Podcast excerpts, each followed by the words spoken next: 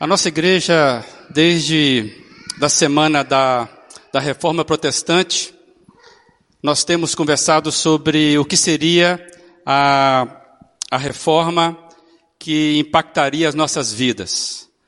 E nós temos trabalhado esse tema que está projetado aí para você, reformando a vida cristã. E a nossa ideia é refletirmos verdades, aplicarmos preceitos, é, princípios que nos ajudam na caminhada pessoal é, e comunitária. E eu queria então convidar você a nós continuarmos essa reflexão que temos, temos feito aqui. É, deixa eu fazer uma pergunta para você.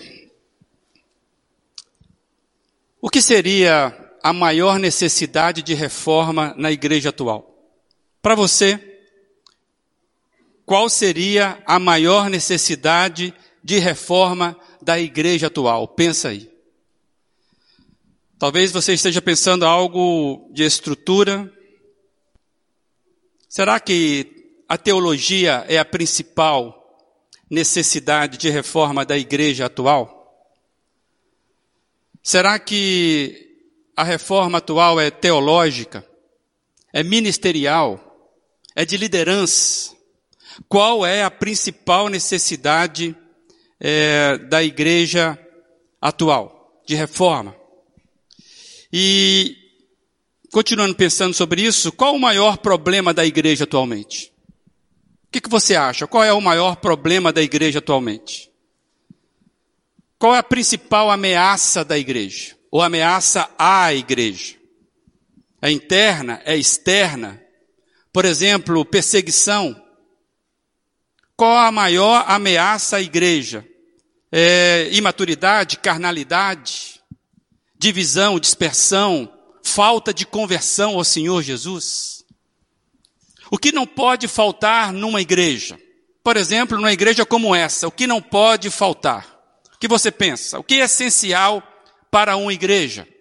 O que faz a igreja de fato ser uma igreja relevante? O que não pode faltar para uma igreja?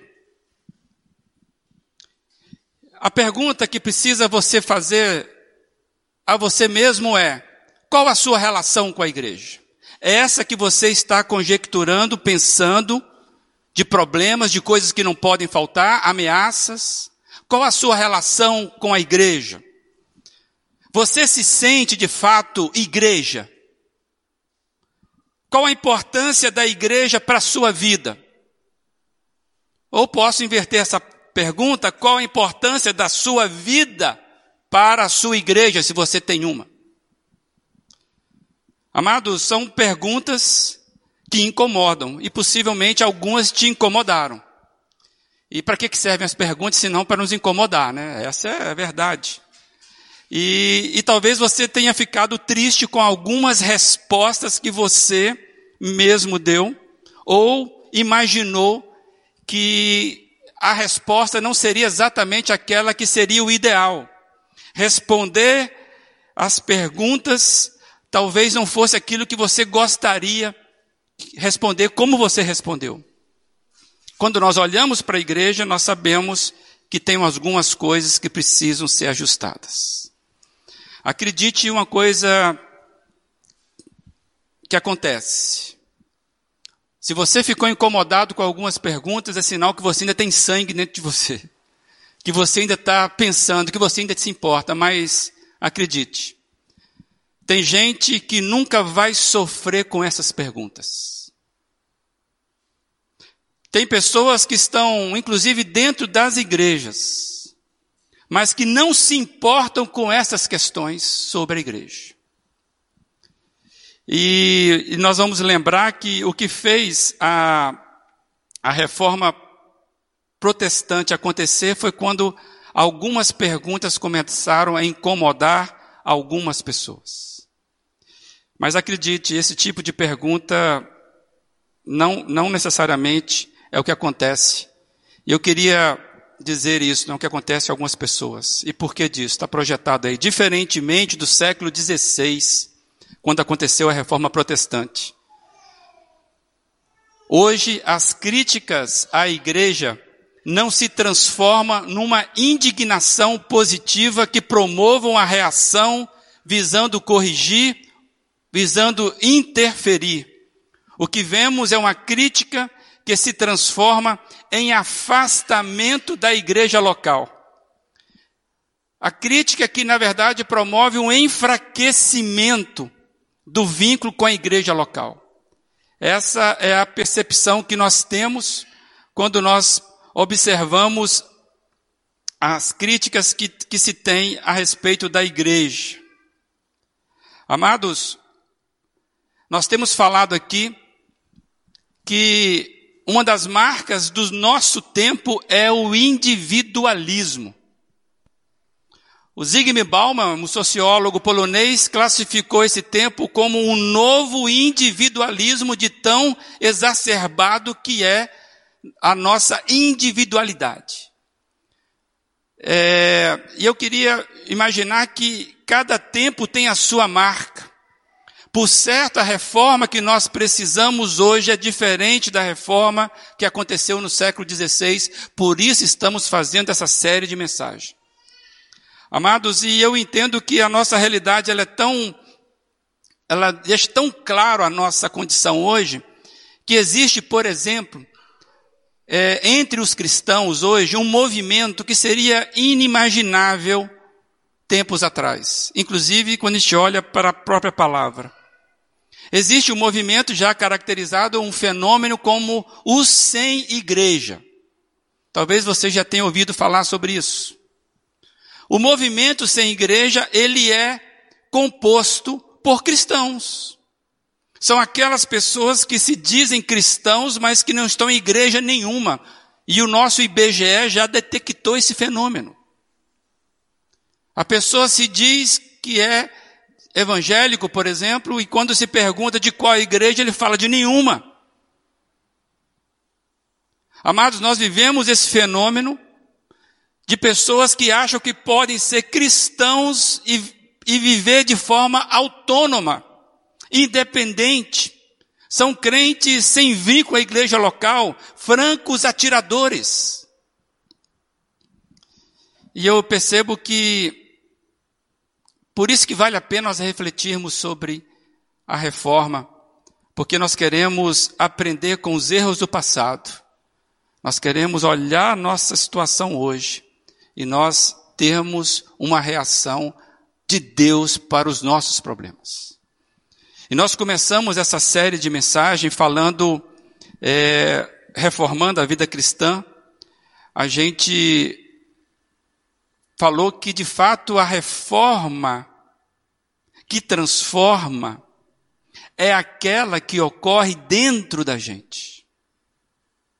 A reforma que de fato transforma é aquela que começa primeiro dentro da gente. E começa de que forma? Arrependimento de pecados, confissão de pecados e abandono. Começa primeiro dentro da gente. E isso é relevante.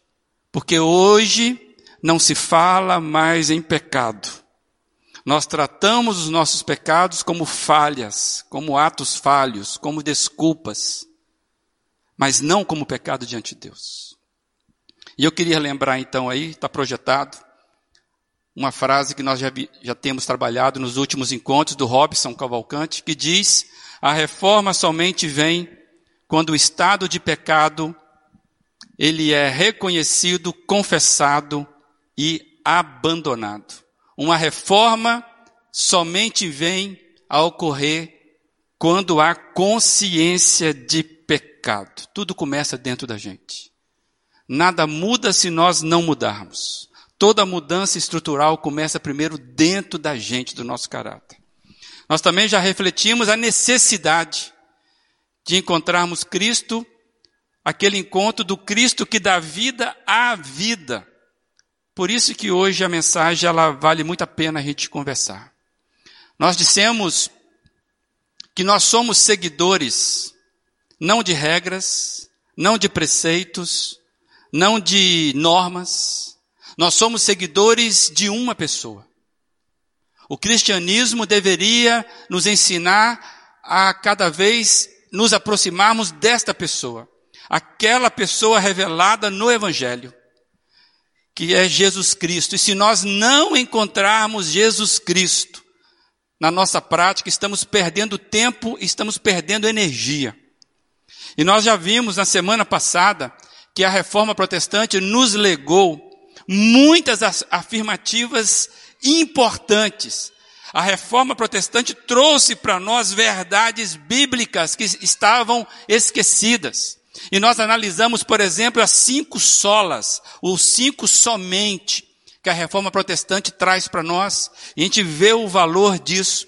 E nós vimos das cinco solas a importância da a, a proeminência do solos Cristo, do solos Cristos, que é somente Cristo. E hoje nós queremos então conversar a partir daí refletir sobre uma pergunta que o Cristo fez. E nós queremos então pensar sobre a reforma na vida cristã, respondendo a pergunta direta, pessoal crucial de Jesus. Você sabia que Jesus fez perguntas. E eu queria que a gente pensasse através ou a partir dessa pergunta. E a resposta que nós vamos dar a essa pergunta vai refletir o tipo de igreja que somos e vai denunciar o tipo de reforma que nós necessitamos. Amados, nós somos, você há de convir comigo, nós somos muito bons nas afirmativas. Nós somos muito bons nas nossas certezas. Se tem uma coisa que o cristão é, principalmente o crente evangélico, assim chamado evangélico, hoje nós precisamos caracterizar, é que nós somos muitos, muito é, certos nas nossas afirmativas teológicas. As nossas certezas teológicas, elas são muito rápidas, ligeiras nos nossos lábios, as nossas teologias sistemáticas, e essas teologias sistemáticas, essas construções elaboradas, que é fruto da reforma, por exemplo, trazem muitas verdades bíblicas e não estamos negando isso.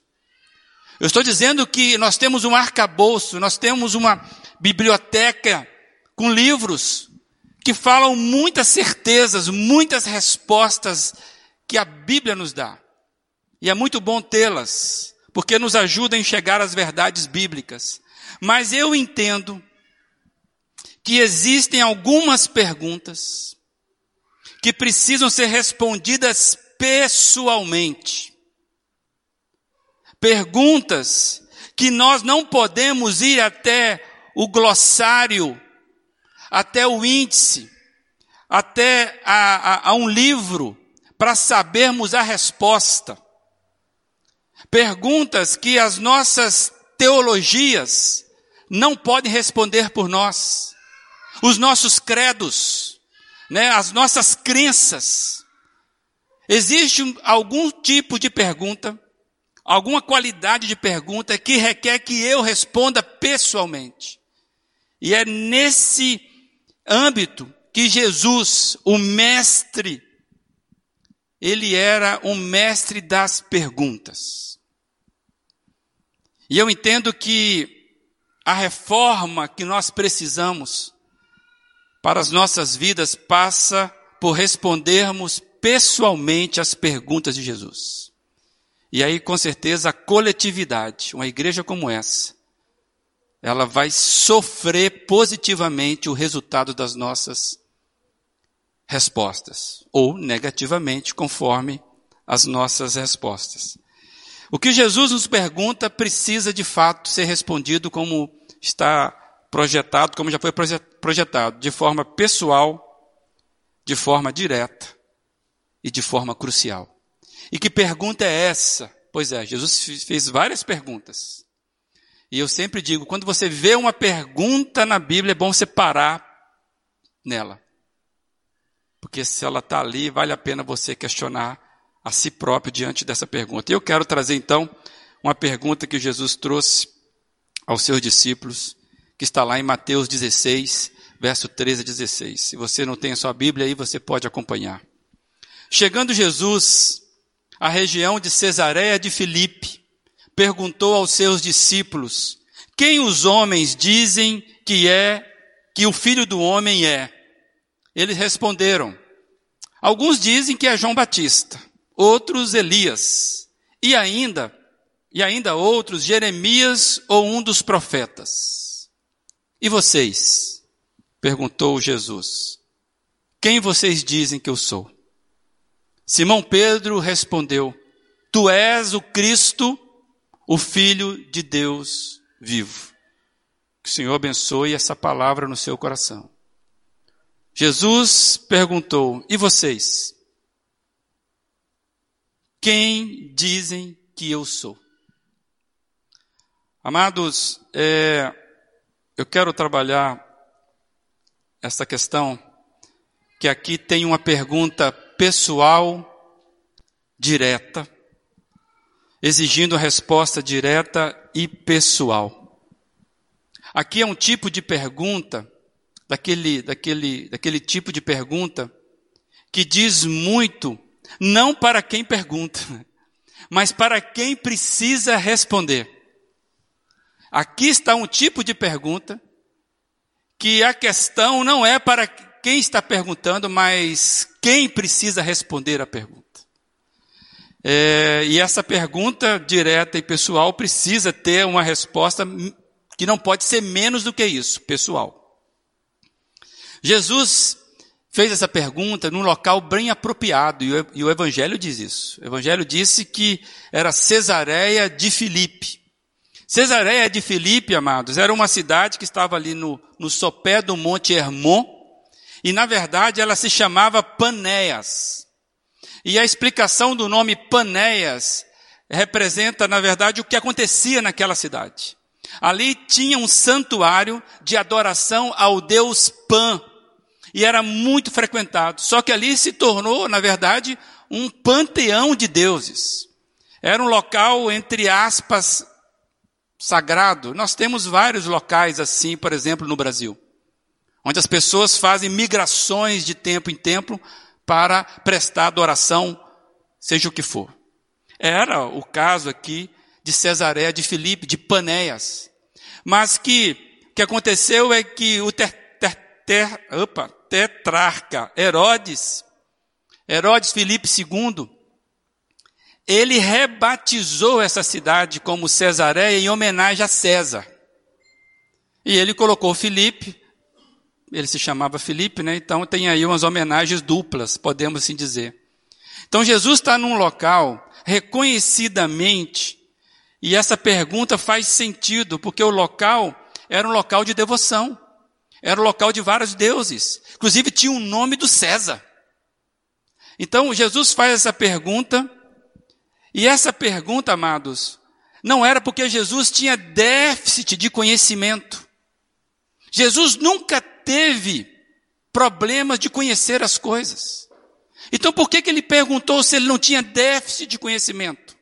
Se não faltava conhecimento para Jesus. Jesus não tinha nenhum problema em relação à sua imagem, nem em relação aos seus discípulos. Então por que, que ele perguntou o que diz os homens que eu sou? E por que, que ele perguntou e vocês, para vocês, quem eu sou? Amados, essa pergunta era para os seus discípulos. Essa pergunta de Jesus era para fazer os seus discípulos pensarem, refletirem e reagirem diante dessa pergunta. E isso ficou registrado no Evangelho para nós. Se você lê esse texto hoje, depois de dois mil anos, isso ficou registrado, porque isso aqui é importante. Nós sabemos que Jesus fez inúmeras coisas que não estão registradas nos Evangelhos. João termina o seu Evangelho dizendo que Jesus fez enorme, enorme coisas além daquelas que estavam registradas.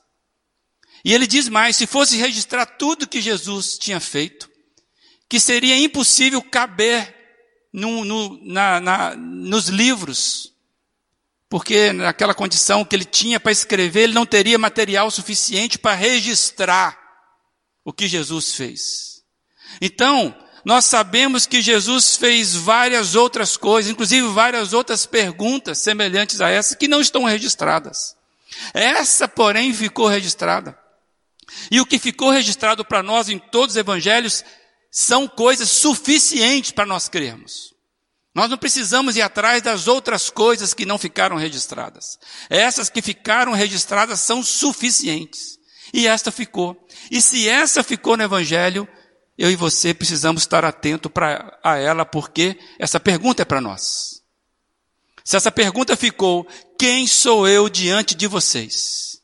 Quem sou eu para vocês? Nós precisamos parar e responder essa pergunta.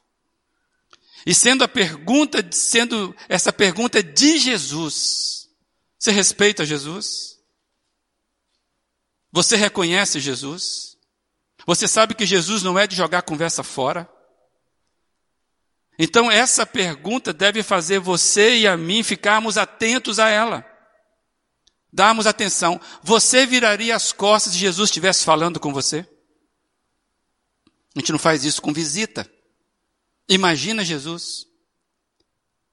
Jesus te perguntando e você simplesmente não vai responder? Amados, é uma pergunta direta, pessoal, que Jesus fez aos seus discípulos. Ele faz isso ao corpo dele. E eu quero o corpo de discípulos dele, a, fam a família dele, a igreja dele. E eu quero basicamente mostrar uma diferença impossíveis respostas a essa pergunta. A diferença entre o que eu sei de alguma coisa, que seria uma forma direta, daquilo que eu sei acerca de. Por isso que está essa setinha aí, um confrontando o outro. Que é a forma indireta. Uma diferença do que eu sei de você, do que eu sei acerca de você. Deixa eu contar uma ilustração que talvez te ajude a melhor o entendimento que eu quero trazer sobre essas diferenças de respostas. Eu tenho um irmão que já vive nos Estados Unidos há muito tempo e ele vive lá na região de Boston. Ele mora lá há muito tempo, vem para o Brasil, vai e volta. E desde a minha infância, eu era bem pequeno ainda, eu convivi com as, histórias que, com as histórias que ele nos contava é, dos lugares que ele frequentava. Ele mandava fotos pelo correio. Naquela época não tinha celular, não tinha WhatsApp, né? Demorava, inclusive, vários dias para chegar as informações. O telefone era de vez em quando, ainda era discado, né? Nós estamos falando do final da década de 70. Então, o meu irmão nos contava e mandava coisas de lugares, de pessoas, de episódios que ele experimentava lá, que ele vivenciava lá que para nós era muito distante. Se hoje ainda é, imagine naquela época. Eu brinquei com ele, é como se ele estivesse na lua retratando algo impossível de nós é, estarmos com ele, porque era, ele estava fora do país. Então, ele, ele foi nos passando isso pelas cartas, pelas fotos, pelos telefonemas. Então eu cresci, eu é, sabendo de lugares, sabendo de episódios, sabendo de pessoas que eu nunca tinha conhecido. Eu conhecia apenas por, porque ele me contava. Esses assuntos eram familiares para mim. E por causa desse meu irmão, que compartilhava comigo. E eu, eu não vivi as suas experiências. Eu não tive o que ele vivenciou. Eu tive a informação do que ele me passava. E, e recentemente nós tivemos o privilégio, foi graça de Deus, de passarmos o Natal com a família dele lá em Boston. E aí foi muito interessante porque ele então pegou o carro e começou a me levar para conhecer pessoalmente os lugares onde tinha histórias que eu conhecia. Então eu fui reconhecendo lugares que eu nunca tinha conhecido. Inclusive, ele me levou a, a, a conhecer pessoas que nem sabiam da minha existência, mas que eu sabia da existência delas, porque eram pessoas que se relacionavam com meu irmão. Então eu fui conhecendo pessoas e foi muito interessante ver o entusiasmo do meu irmão me apresentando, me levando a esses lugares que fazia parte da vivência dele, fazia parte da experiência dele, da vida dele. Então, a partir daquele momento, eu passei a conhecer melhor a história do que ele me contava das vivências dele. Eu quero trazer essa informação porque isso talvez mostre a diferença onde nós queremos chegar hoje, aplicando para nós hoje o que nós estamos conversando aqui. O que precisamos aprender com essa pergunta pessoal e direta de Jesus não é quem foi Jesus. Tem muita gente que sabe, se não muita coisa, mas sabe quem foi Jesus. Essa pergunta não é, não é para ser respondida sobre como é que Jesus viveu. Não é para responder é, sobre o que ele fez às pessoas da época dele. Essa não é a resposta adequada, adequada a esta pergunta de Jesus, que pergunta: quem sou eu para vocês? Responder Jesus dessa forma, quem foi, onde ele viveu, né? o que, que ele fez naquela época, é responder acerca de Jesus, uma forma indireta. Amados, e a pergunta é: quem sou eu para vocês? O que eu estou tentando comunicar aqui é que tem muita gente que faz isso com Jesus. Conhece Jesus bem pelos aspectos dos registros de Jesus. Pessoas que, inclusive, têm os conceitos corretos acerca de Jesus. Você pergunta para Jesus: você acha que Jesus é, foi divino? Sim, Jesus é divino. As pessoas respondem até com certo conhecimento bíblico de Jesus. Uma pessoa que tem uma boa crítica teológica sobre Jesus, tem um bom entendimento, inclusive, entre as diferenças eclesiásticas da, do cristianismo, sabe até classificar as igrejas. Essa acredita sim, essa acredita assim assado, essa não acredita nisso. Tem pessoas que mantêm um respeito em relação a Jesus, em relação às coisas espirituais.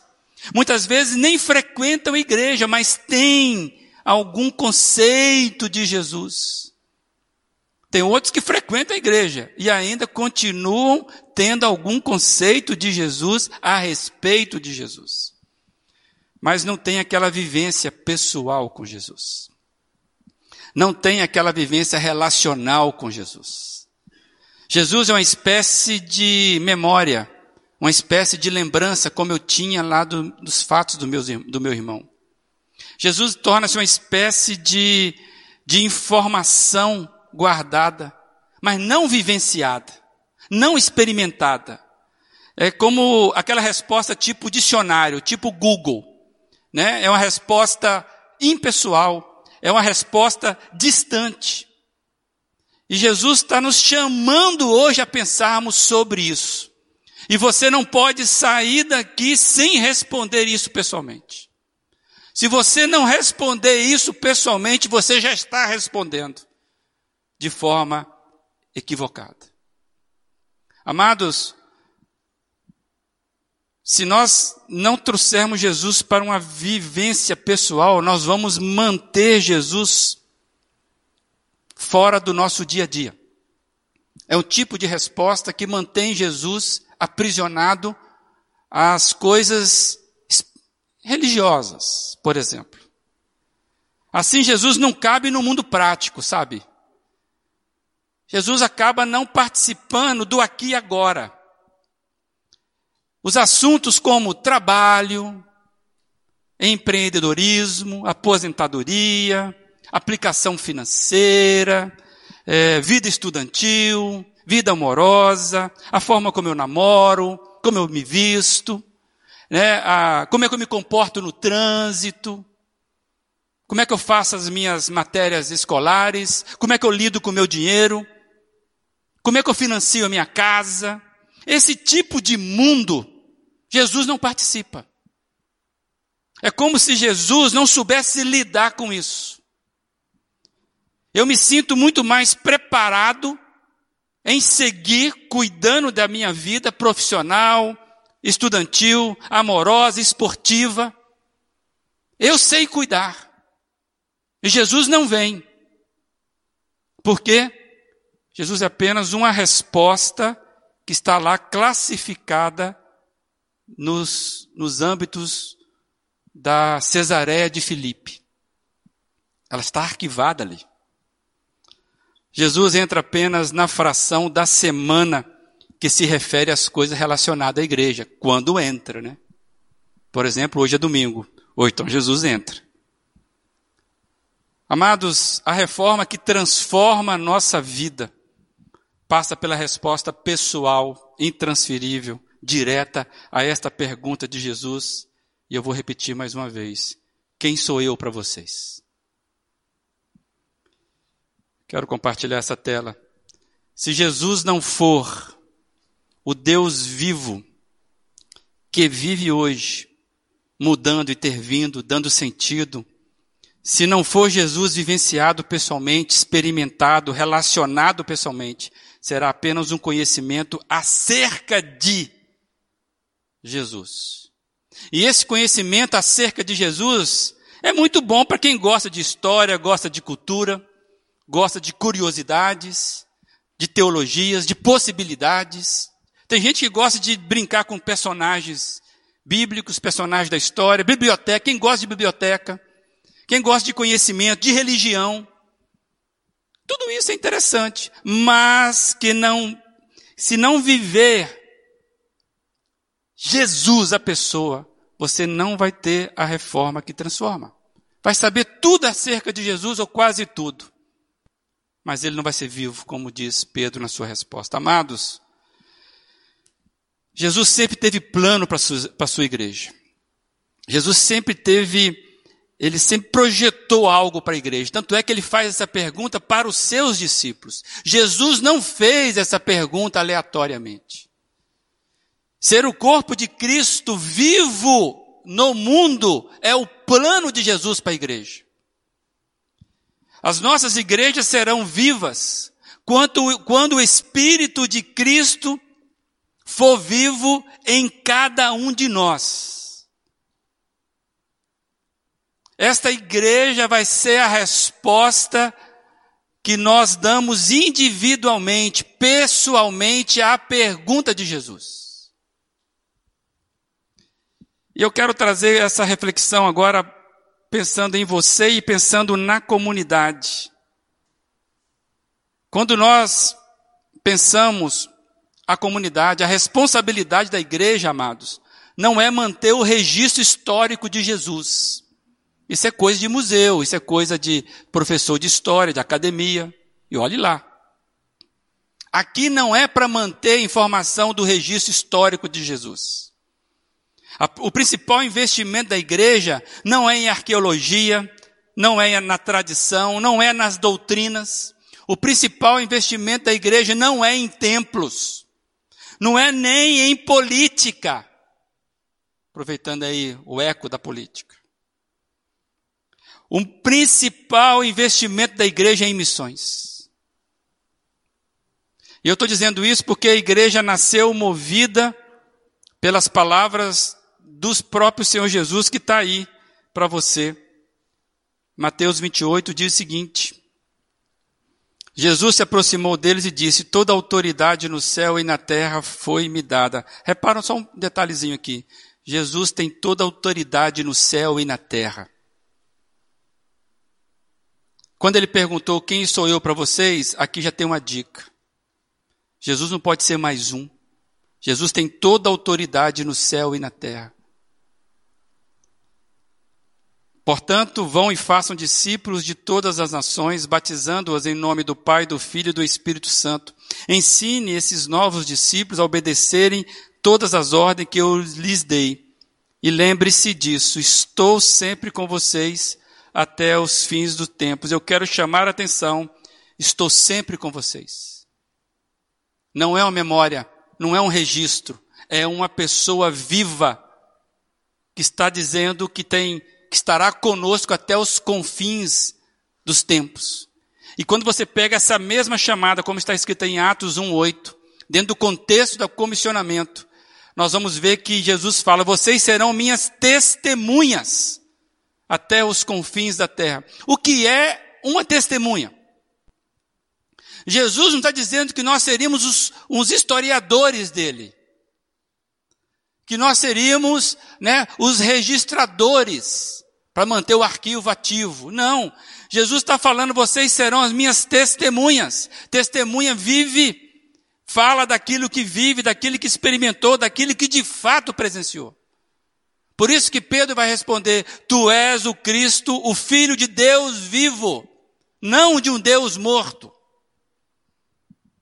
Amados, a fala da igreja sempre foi aquilo que vimos e ouvimos pessoalmente. Nunca acerca de algo que o outro disse. A resposta de Pedro, então, torna-se para todos nós mais do que relevante. Pedro responde: Tu és o Cristo, Filho de Deus vivo. Amados, e eu quero terminar com essa tela aí. A reforma que transforma a nossa vida passa pela resposta pessoal direta e crucial a esta pergunta de Jesus: Quem sou eu para vocês? Somente quando Cristo for vivo, atuante em nossa vida, teremos a resposta que de fato importa. E eu queria perguntar isso para você. Se Jesus estivesse aqui, subisse a essa plataforma, dissesse para você que está na sua casa: O que, que as pessoas falam de mim? Agora, quem sou eu para você? O que sua vida diz sobre mim? Essa é uma pergunta que você não pode buscar no dicionário, você precisa responder. Eu queria que você pensasse sobre essas perguntas. Nós começamos pensando o que não pode faltar numa igreja. Qual a necessidade de uma igreja? Qual a reforma principal de uma igreja? E nós falamos, tudo começa com a resposta pessoal. E diante de nós está a pergunta mais crucial possível feita por Jesus. E Ele está perguntando a cada um de nós: quem sou eu para vocês? E quando você pensa nisso, não se esquive dessa pergunta. Você vai ouvir uma canção que pode te ajudar a fazer a sua oração. E eu queria desafiar você a responder essa pergunta de forma direta e pessoal diante de Jesus.